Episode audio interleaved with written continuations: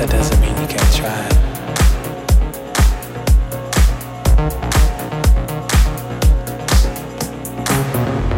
It's supposed to reverberate against you and bounce off of me onto another and cohabitate and flourish. And the thing I'm really talking about is sound,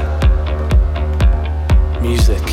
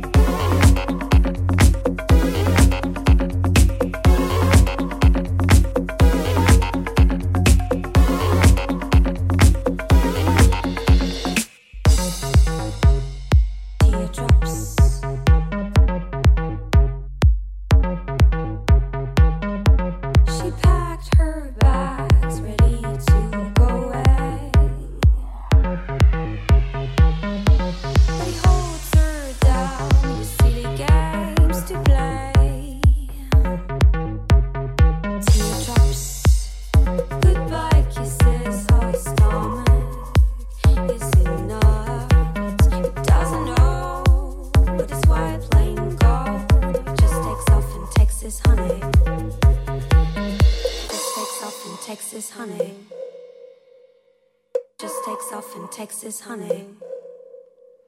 Louis just takes off in Texas honey.